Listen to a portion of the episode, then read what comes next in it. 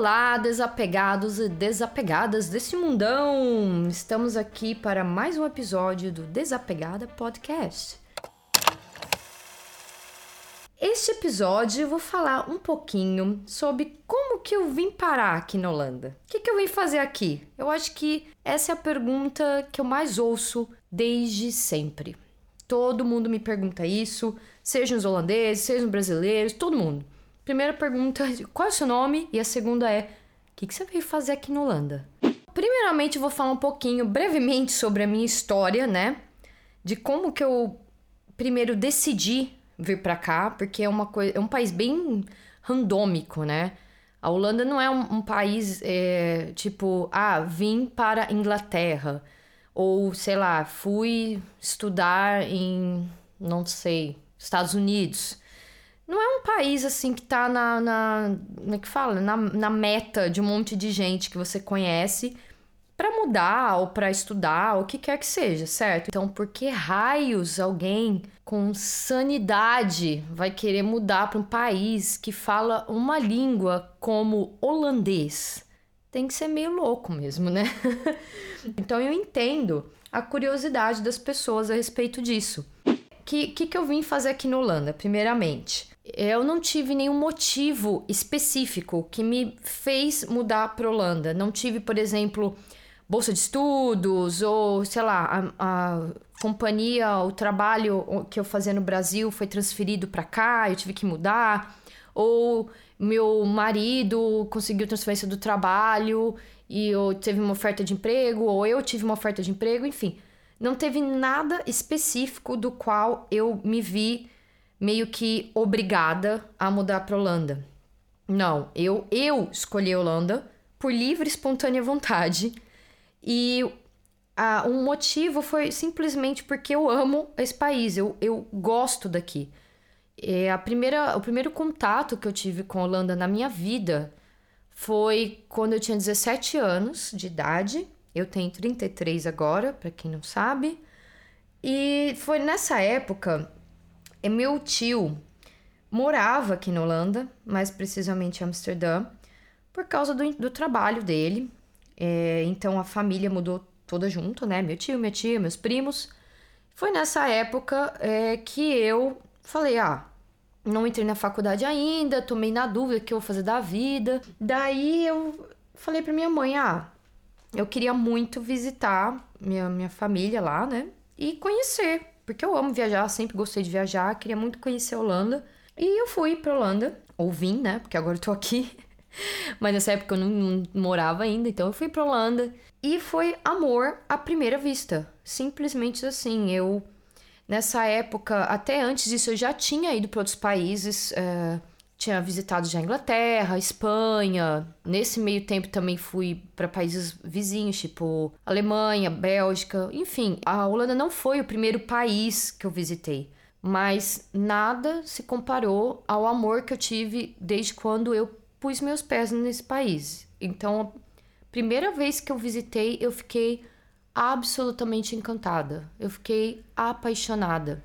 E quanto mais eu conhecia, mais apaixonada eu ficava. Nossa, foi paixão à primeira vista, não tem que explicar. Depois que eu voltei pro Brasil, eu fiquei obviamente deprimida, né? E eu sempre coloquei na minha cabeça, cara, um dia eu quero mudar pra Holanda. Eu tinha 17 anos, hein? Eu passei todos esses anos, porque eu só mudei aqui pra Holanda em 2017, ou seja, ainda vai fazer três anos, porque ainda não deu um mês certo, mas vai fazer três anos. Então eu demorei tudo isso para conseguir, mas eu consegui.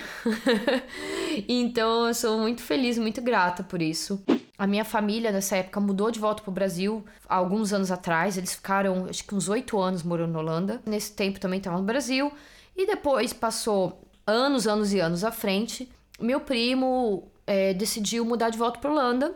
Isso faz que quatro ou cinco anos atrás. E aí eu falei, opa, então aí já tem uma possibilidade, né? Porque é muito mais fácil, não, não é mais fácil, mas é um pouco, é ligeiramente mais confortável você mudar para um lugar que, onde você conheça alguém. Não precisa ser família, mas sendo, por exemplo, um amigo, assim, amigo mesmo, tá? Não é o, o vizinho, o primo do, do cara da padaria, o colega. Não, é amigo.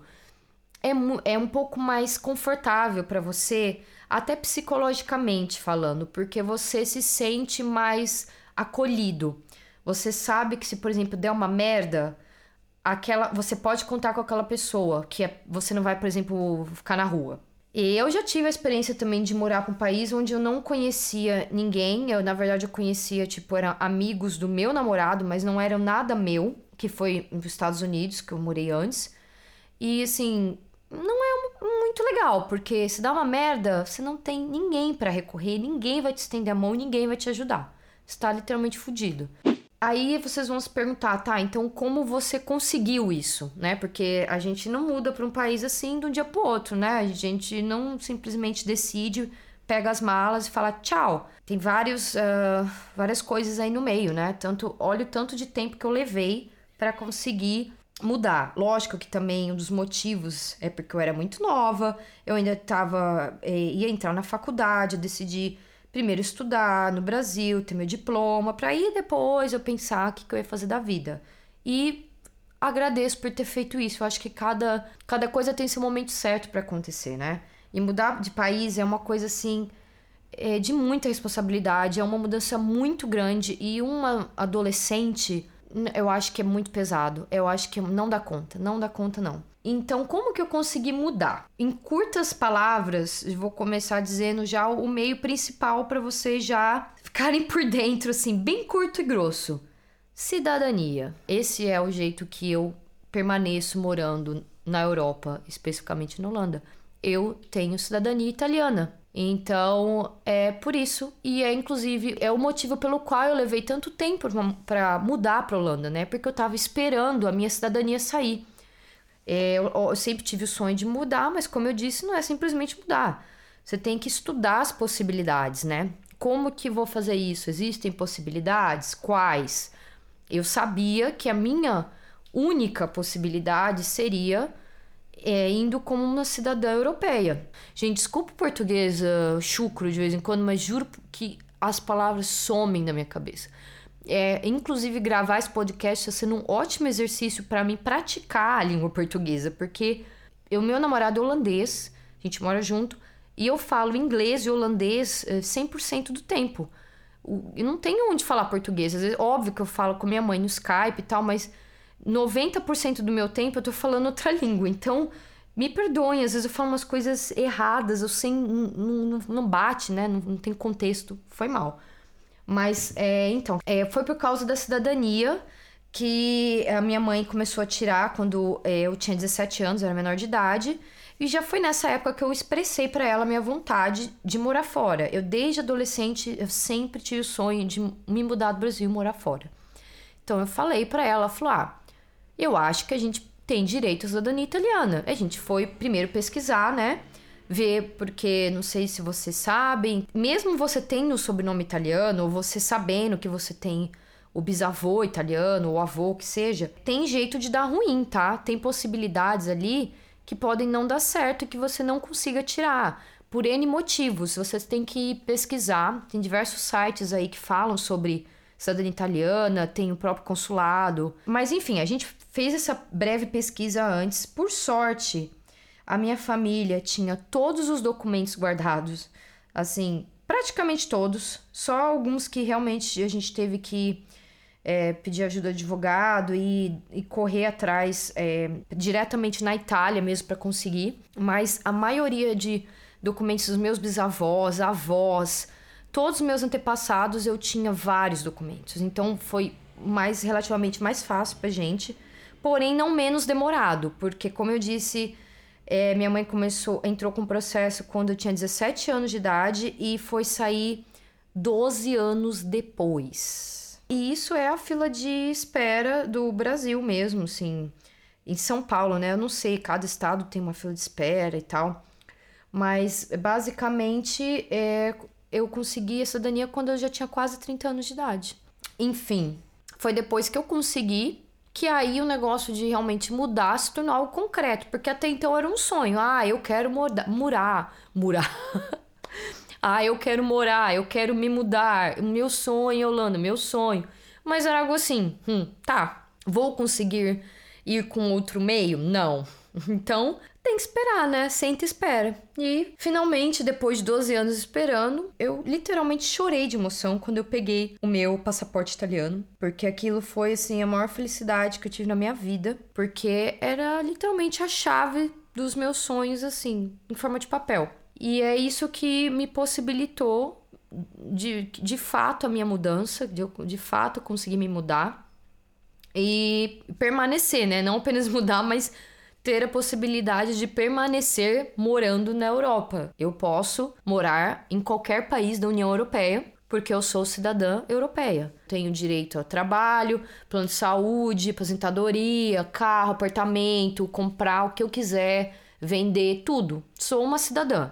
Claro que sendo cidadã é, holandês tem algumas, é, não é vantagens, mas tem algumas coisinhas extras aí. Tipo assim, eu posso votar é, para certas coisas aqui da Holanda até um certo limite. Ah, e tem umas paradas de negócio de água, de votação de, da prefeitura sobre rela coisas relativas a, aqui mesmo, sabe? Não sei explicar. Mas eu não posso, por exemplo, votar para presidência, porque eu sou italiana e não sou holandesa. Então eu não posso votar para a presidência de um, de um país que não é meu, entendeu?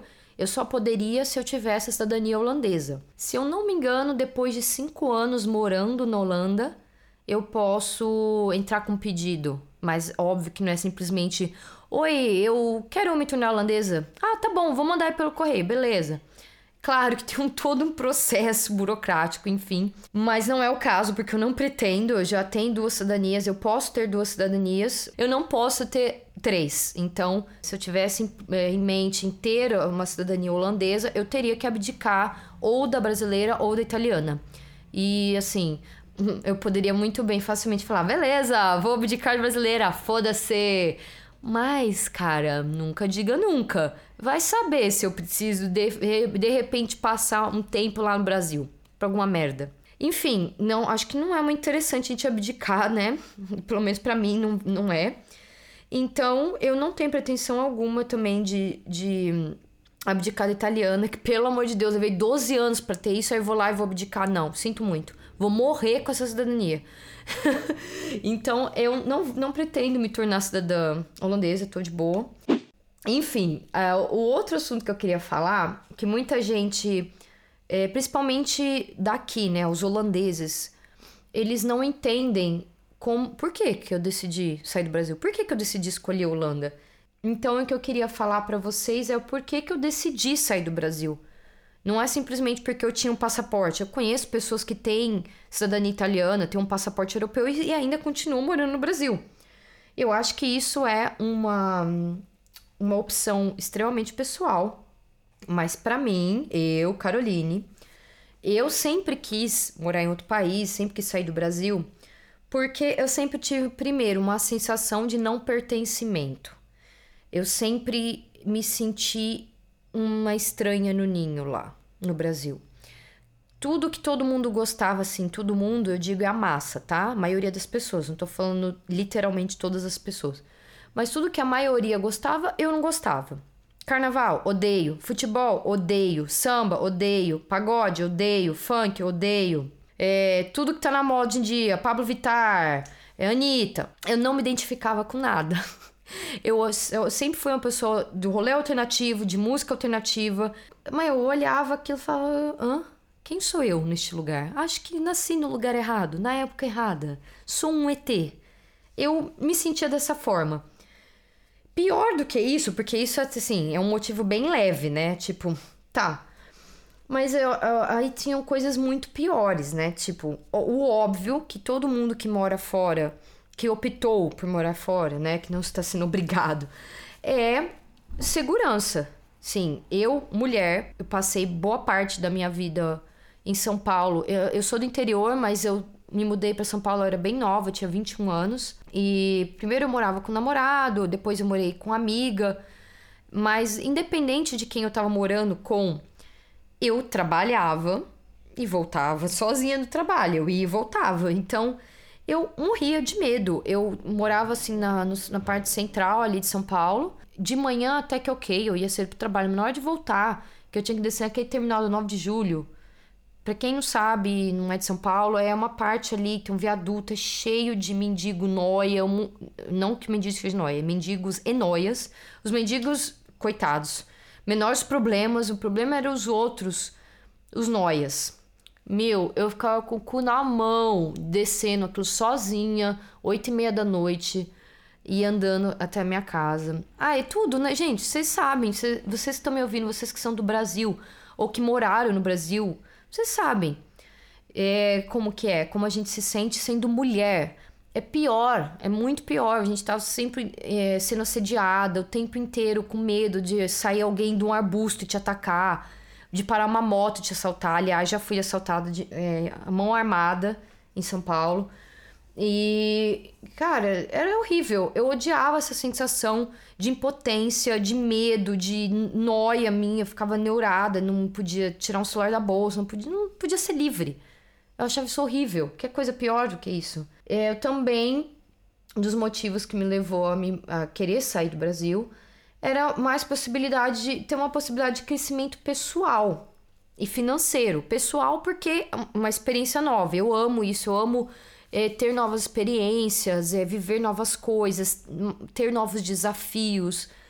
E, e, e financeiro, porque no Brasil, não importa qual emprego eu tinha, qual a, o diploma que eu tinha, porque, olha, eu sou graduada e pós-graduada, eu sempre tive um salário de merda. Sempre tive um salário de merda. E, e eu via que cada vez estavam exigindo mais coisas absurdas no mercado de trabalho. Tipo, não adiantava eu ser só uma designer, eu tinha que saber designer, animação, 3D, 4D, 5D, HTML, programação, inglês, espanhol, alemão, tudo para ganhar dois mil reais por mês. Sabe assim? Eram umas coisas que eu ficava extremamente decepcionada e frustrada. Frustração nível 2000. E eu, sim, eu sentia, não só sentia, mas como vivia na pele, que aquilo era um limbo que eu nunca ia sair tanto no crescimento pessoal quanto financeiro. Eu nunca tinha dinheiro para nada. Aí você vai falar, nossa, mas também não sabe se controlar, sai gastando, tem que ter controle financeiro. Não, cara, eu sempre fui uma pessoa extremamente controlada financeiramente, minha vida inteira. Pra vocês terem uma noção, eu nunca tive na minha vida cartão de crédito. Nunca. Eu só, na minha vida inteira, tive cartão de débito. E só. Então isso significa que tenho dinheiro? Ok, posso fazer isso. Não tenho? Não tenho. Mas eu nunca tive dinheiro, tipo assim, pra sair todo fim de semana comer fora, pra viajar loucamente, para comprar coisas é, que eu sempre quis, sei lá, um sofá novo, coisas mais caras, né? Lógico que eu tinha dinheiro pra comprar uma roupa, dinheiro pra ir no cinema, mas tipo, eu não tinha dinheiro para pensar no futuro. Então eu me via num limbo, num eterno limbo que era aquele buraco lá e minha vida seria acordar cedo, pegar duas horas de trânsito para chegar no trabalho, ficar sentada, fazendo, mexendo no computador lá, fazendo o que eu tinha que fazer, que eu era designer, voltar para casa à noite, só ter tempo de esquentar a janta, comer, tomar banho e morrer na cama. E era isso. E limpar a casa no fim de semana. Cara, pensa a frustração. Eu acredito que também deva ser a frustração de várias pessoas que estão me ouvindo que moram em São, pa em São Paulo e no Brasil. Claro que tem gente que tem condições maravilhosas que nasceram em berço de ouro, é, é, enfim, N possibilidades aí que tem um trabalho excelente que, por sorte, tem um salário maravilhoso que corresponde à sua formação, ao seu estudo, aos seus gastos pessoais, né, que você teve com sua formação acadêmica. É o justo, né? Claro, isso é óbvio. Tantos de horas que você estudou, é, investiu em você mesmo, tem que ser você tem que receber de volta em formato de salário, certo? Então, se você tem isso, cara, põe as mãos agora para o céu e agradeça. Agradeça muito, porque isso não é a realidade da maioria das pessoas. E além disso, eu também ficava pensando várias outras noias, assim, futuras, tipo, cara, e se eu decidir ter um filho? E se, e se eu engravidar? Assim, nem quero ter filho, mas se eu engravidar? Eu ficava meio noiada, tipo, se isso acontecer no Brasil, primeiro, que mesmo se eu quisesse abortar, não teria essa possibilidade, porque não, é, não é permitido no Brasil, é legal. Uh, parênteses, aqui na Holanda é legalizado, tá?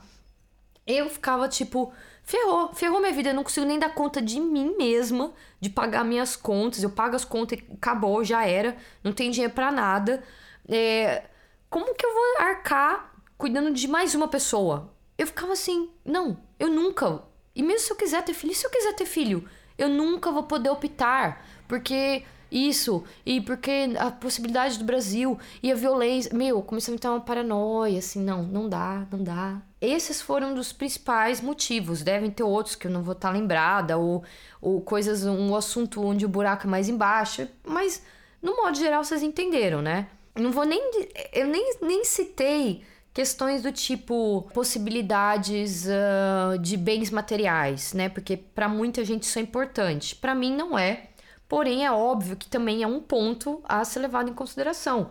Porque entra ali na, no que eu falei de possibilidade de crescimento financeiro. Aqui, na Holanda, você vê. Eu, eu vejo que meu dinheiro, por mais que eu tenha um trabalho de merda, sei lá, trabalhava no, de vendedor numa loja.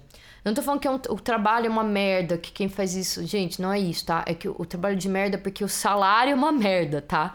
É paga o mínimo. Você ainda assim consegue ter uma vida decente. Cara, isso é muito maravilhoso. Eu trabalhei em loja de roupa agora, por exemplo, eu comentei com vocês do que eu ia conseguir um trabalho no sushi lá, no restaurante. Consegui. Estou trabalhando lá. E mesmo trabalhando apenas três vezes por semana, eu já vou, ganhei no mínimo. Eu já, já vai ser o suficiente para eu pagar todas as minhas contas, incluindo aluguel, água, celular, internet, tu, tudo, tudo essas coisas aí. E sobrar dinheiro. Não é bizarro isso? Então, é isso que eu quero dizer, sabe? Mesmo você tendo um, trabalho que tem um salário de merda, você consegue ter, ter um futuro. E não é só o trabalho, não é só o salário, tipo, porque você consiga comprar coisas, você consegue se alimentar decentemente, não tipo comer só miojo, coisa do tipo, porque você não tem dinheiro. Você consegue fazer uma compra decente, com produtos orgânicos, comer o que você quiser comer fora, que também não é caro, jantar fora aqui, enfim, pedir delivery, mas também a possibilidade de você juntar dinheiro, pensar no futuro, é, ah, vou de repente juntar um dinheiro para eu viajar, ah, eu quero juntar um dinheiro para eu dar uma entrada numa moto, que seja. É, coisas futuras também, como eu falei de família, de ah, eu penso em ter um filho. Aqui eu tenho muito mais segurança em ter um filho. Nossa, 500 vezes mais, até vontade de ter filho aqui. Porque você vê como as crianças são criadas aqui, o ambiente, a, as possibilidades na escola de ter uma de, da criança nascer bilíngue, trilíngue. Nascer não. a criança não tem como nascer bilíngue, trilíngue, mas dela ser criada num ambiente bilíngue, trilíngue. Cara, as facilidades do governo também aqui na Holanda, né, de é, eles te ajudam com N coisas, tipo, não tem dinheiro pra pagar aluguel, o governo te ajuda. Não tem Tá desempregado? O governo te ajuda. Você tem uma criança, o governo te paga todo mês uma Bolsa Família, sei lá, não, tem um, não é esse nome. Vou falar Bolsa Família. Mas te paga todo mês até a, criança completar acho que 18 anos, se não me engano, é, para te ajudar, para te ajudar a arcar com as despesas, seja é, comida, roupa, aula de alguma coisa, natação, sei lá. Tem escolas gratuitas aqui até certa idade, sim, tem muitas possibilidades. Então, não é simplesmente sobreviver, mas viver. De você não se ver preso nesse limbo de, de que te impossibilita de crescer, seja qual for o, o lado profissional, pessoal, financeiro, enfim.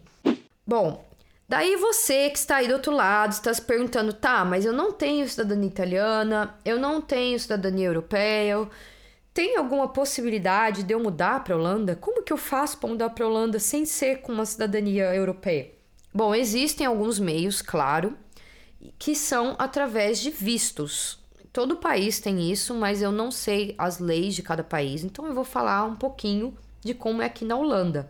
Não vou entrar em detalhes, super detalhes sobre cada coisa, porque é muito burocrático. Então, para vocês saberem as informações corretas, eu sugiro que vocês deem um Google, pesquisem, entrem nos sites oficiais específicos de cada coisa que eu vou falar aqui, se você tem realmente interesse.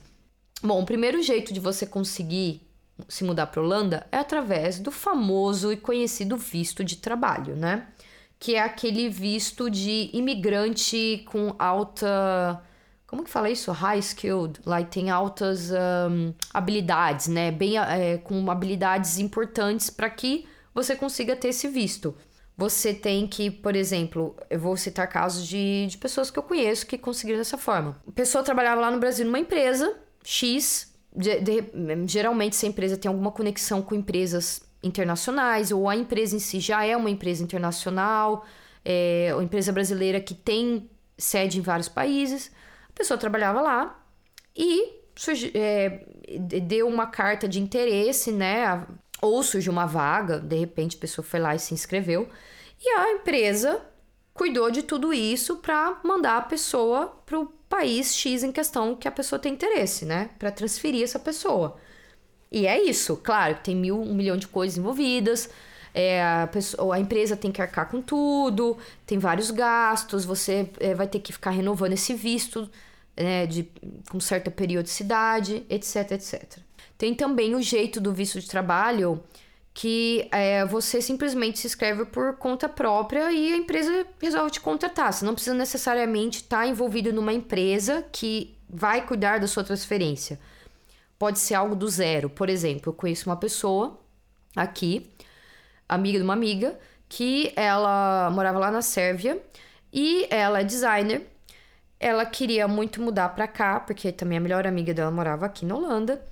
E ela é, tem lá o portfólio dela de designer e mandou o currículo para várias empresas de design aqui na Holanda, poderia ser em qualquer outro país. Ela passou lá na seleção, numa entrevista, veio pessoalmente fazer uma entrevista pessoal e tal, conversar, fez uns, uh, como é que fala, umas atividades, né, para saber se ela era uma pessoa capaz de exercer a função, e ela foi contratada a empresa arcou com tudo. A empresa tem que pagar lá o visto, enfim, N coisas do processo. Só que ela também conhe é, conheceu. Ela também conseguiu isso do, do nada, do zero. Não do nada, mas tipo assim, não teve uma, um start de alguma outra empresa. Ela, por conta própria, conseguiu isso. Então, sim, é possível. Mas é, a empresa que está te, te, oferecendo esse visto, ela tem que, é, que, que hum, como posso dizer, provar para o governo, para o órgão em questão ali, que o, a pessoa que ela está contratando, no caso essa menina, ela tem ah, habilidades que nenhuma outra pessoa local, né, no caso um holandês, conseguiria exercer para estar tá ali é, sendo contratada para aquela função. Deu para entender? Então, por exemplo, se eu quisesse, sei lá, uma vaga de cabeleireira, a empresa que está me contratando para o salão e vai me pagar esse visto tem que provar: olha, eu estou contratando a Caroline porque ela tem uma especialização em colorimetria que é novidade aqui, ou que pouquíssimos funcionários têm. Hello! Tivemos uma breve pausa, porque meu namorado chegou bem na hora que eu estava gravando isso, mas enfim. Então, é, se a pessoa tem essa aptidão, aptidão não, essa qualificação. Ai, Caroline, você que português tá foda. É, então, ela consegue esse visto. Então, eu, vamos pôr nesse caso do exemplo de, com cabeleireira, a empresa comprovou, ó, eu preciso dessa funcionária, eu preciso contratar ela e dar esse visto, porque tá em falta no mercado, entendeu? O visto, ele tem que ser renovado. É, se não me engano, é anual. Então, depois de um ano que está na empresa, a empresa vai ter que novamente é, entrar em contato com o órgão responsável pelo visto e falar: olha, eu ainda preciso dessa funcionária por causa disso e disso, e eu vou continuar com ela na empresa e eu vou querer renovar esse visto. E por aí vai. Então, e você, ou então pode ser que a empresa fale: ah, não, não, não quero mais você, e o nosso tempo aqui foi bom e tchau e aí você tem que voltar. Então, tem, existe sim essa possibilidade. Então, não desanimem achando que porque, ah, eu não trabalho numa empresa multinacional e não tenho é, cidadania italiana, cidadania europeia, tô ferrada. Se você tem esse sonho, vai procurar uma área que esteja é, com poucos profissionais e tenha uma grande procura. Um outro tipo de visto e outro jeito de você conseguir se mudar para Holanda é através também do tão conhecido visto de estudante, o visto de estudo, que é óbvio, como já diz, você vem estudar aqui, seja fazer mestrado, especialização, doutorado, pós-doutorado, que seja. Você tem que entrar direto lá no, no site da universidade que você tem interesse ou verificar se a universidade que você estuda no Brasil tem essa, essa ponte para que você consiga pedir uma bolsa de estudos, enfim, N possibilidades também. O seu visto vai durar de, do, a quantidade de anos, ou de meses, ou que seja, da duração do seu estudo. Se for mestrado de dois anos, vai ser dois anos e aí pronto, acabou. Você tem que voltar. A não ser que você uh, vai estudar outra coisa, enfim, eu não sei como é que funciona direito para renovar. Um outro visto que é possível de aplicar é o visto de intercâmbio, que todo mundo conhece, né? Que você passa um tempo estudando a língua local. É, não tem vários tipos de intercâmbio com várias cargas horárias de escolas e vários uh, período bem diferenciado de duração também. Tem gente que faz intercâmbio de um mês, seis meses. Não sei como funciona bem, eu nunca pesquisei direito essa área, não conheço ninguém pessoalmente que tenha feito intercâmbio. Um outro visto que é parecido, mas não muito, pero no mucho, é o visto de au pair. Acho que você já deve ter ouvido falar dessa palavra. O que, que é o au pair? É um visto de um ano, pelo que eu pesquisei, máximo permitido é um ano. Não sei se é possível estender. Pretendo trazer alguém aqui para falar sobre como é ser au pair na Holanda. Mas o visto de au pair é, é uma pessoa que vai trabalhar em troca de hospedagem. A au pair fica na casa de uma família holandesa, no caso, afinal estamos na Holanda. E é, o trabalho dela vai ser cuidar da, das crianças, ela vai ser tipo uma babá fazer todos os corres necessários, tipo levar as crianças na escola, é, se for uma criança bem pequena, um bebê, assim, tipo um ano, dar banho, ajudar com os deveres da casa, é, fazer algumas funções da casa, tipo, de repente ajudar a preparar alguma comida. É, cada casa, cada família tem uma regra específica, né? Tem família que fala que você vai ter que ajudar na limpeza, tem família que fala que não. Tem um milhão de coisas, é melhor não ficar falando muito para não dar bola fora, né? A gente fala mais, melhor sobre isso num próximo episódio. Mas esse visto de au pair você tem que entrar em contato direto com as empresas que fazem esse é, intercâmbio específico, né? Que é uma troca de trabalho. E você trabalhando nessa casa da família, você não tem gastos, né? Afinal, o aluguel você não tem, você mora na casa da família, você não tem gasto com alimentação, a não ser que você queira comprar algo específico, sei lá, um sorvete que você queira aquele sorvete na rua, aí é com você. E você tem um salário, vamos dizer assim, que a família te paga por mês. É bem baixo, eu não sei quanto que é exatamente, eu acho que é algo em torno de 350 euros, não sei se é mais, se é menos, mas é mais ou menos isso para te, sei lá, você ter um dinheiro para você comprar coisas para você, né? Você comprar uma roupa, você sair, pagar uma cerveja no bar, enfim, né? Você também não tem como viver absolutamente sem nenhum dinheiro, né? Então, é isso. Eu conheço pessoas aqui que fizeram, uh, vieram para cá com visto de au pair e acabaram conhecendo um holandês aqui, namoraram e estão aqui até hoje. Então é bem comum. Eu nem imaginava, porque quando eu vim para cá eu nem sabia direito o que, que era au pair, não, não me passava pela cabeça, porque eu nunca fui atrás, né? E é bem interessante e eu quero falar sobre isso sim no próximo episódio com vocês. Um próximo visto de possibilidade para mudar para Holanda é um visto de companheiro. Tem dois tipos relacionados a esse visto. Nesse caso que eu vou falar, é o visto de companheiro ou parceiro de um membro da União Europeia. O que isso significa? Quando você tem um parceiro que já é, é membro da União Europeia, ele é europeu não necessariamente holandês, não estamos falando de holandês. Então, por exemplo, eu tenho minha cidadania italiana, no caso, então aqui eu sou considerada europeia. Ou o país, a Holanda, não, não me reconhece como brasileira. Eu não sou brasileira, que eu sou italiana. Por quê? Porque os meus documentos aqui foram todos tirados e dados entrada e, enfim, toda a parte burocrática de mudança de país foi feito com meu passaporte italiano. Logo, sou italiana entendeu? Eles nem sabem que eu tenho um passaporte brasileiro. Então, vamos supor que eu vim aqui para Holanda, E ou eu vim com meu namorado, meu namorado é brasileiro, não é o caso, tá, gente? É um exemplo. É, vamos supor que eu tenho um namorado brasileiro e aí ele veio pra cá comigo, só que ele não tem cidadania italiana, não tem cidadania europeia, não tem nada. Como que ele faz para ficar aqui? Com esse visto de companheiro barra parceiro. Se esse visto permite que a pessoa que não tenha a cidadania europeia a permanecer aqui e também ter a possibilidade de trabalhar. Ela tem uh, o visto de permanência e um visto de trabalho que obviamente permite a pessoa ter uma renda. Por quê? Porque eu tenho a cidadania europeia, entendeu? É, funciona tanto homem, mulher, mulher, homem, o que seja. Então é, é isso. A pessoa pode ser de qualquer país da, da União Europeia. No caso, eu sou italiano, podia ser qualquer outro país.